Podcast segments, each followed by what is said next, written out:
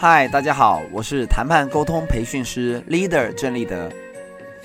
今天要跟大家聊聊谁要来谈判？Who？我们看看这个谈判案例：保险公司团险理赔，糖醋排骨的断齿拒赔谈判。几年前我在用餐时不慎咬裂一颗牙齿，申请保险理赔。保险公司经过再三考证、审慎评估。三个月后，我收到一张保险公司寄给我的理赔审核通知书，上面的回复大致是这样：台端申请理赔给付，业经本公司受理审核，自因下列原因，本次理赔申请欠难给付。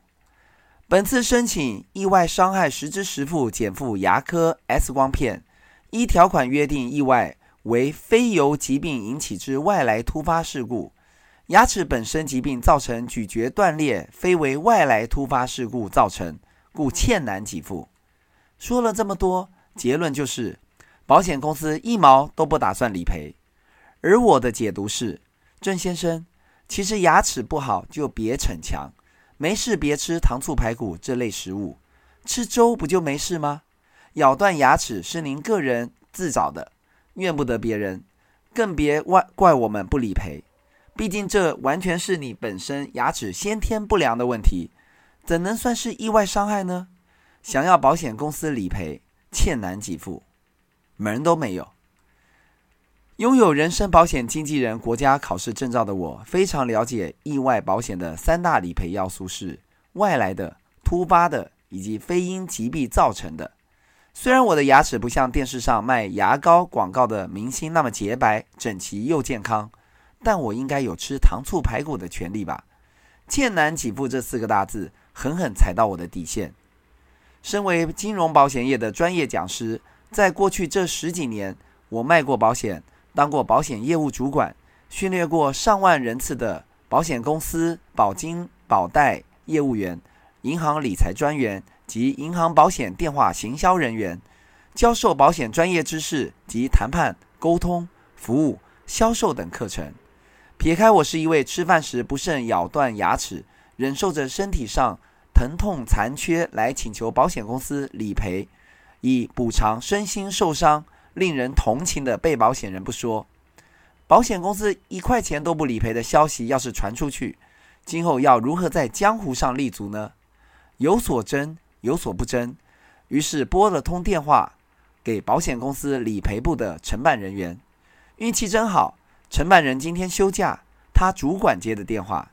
以下是我们理赔谈判对话：陈科长你好，我在金融保险业服务十几年了，帮客户处理过很多理赔案件。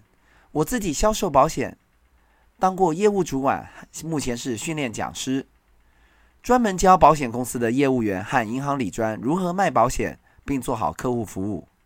同时，也是国家考试及格的人身保险经纪人。其实。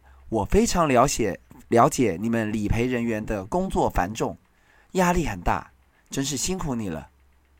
电话另一端沉默了五秒钟。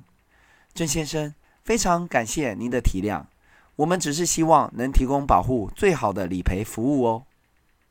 科长能有这样的理念，实在是客户的福气。在这想请教你，我之前牙齿断裂的理赔申请件。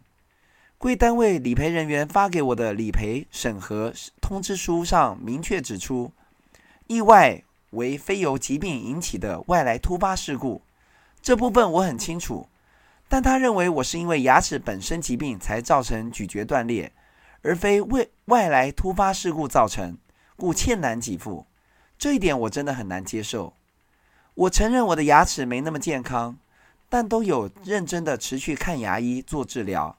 今天因为吃东西不慎咬断牙齿，向贵公司申请实支实付的意外门诊保险金，得到的却是欠难给付四个大字。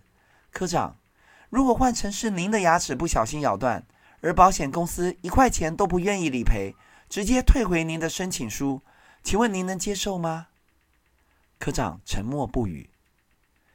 何况我想保单条款上应该没有注明牙齿不好的保护。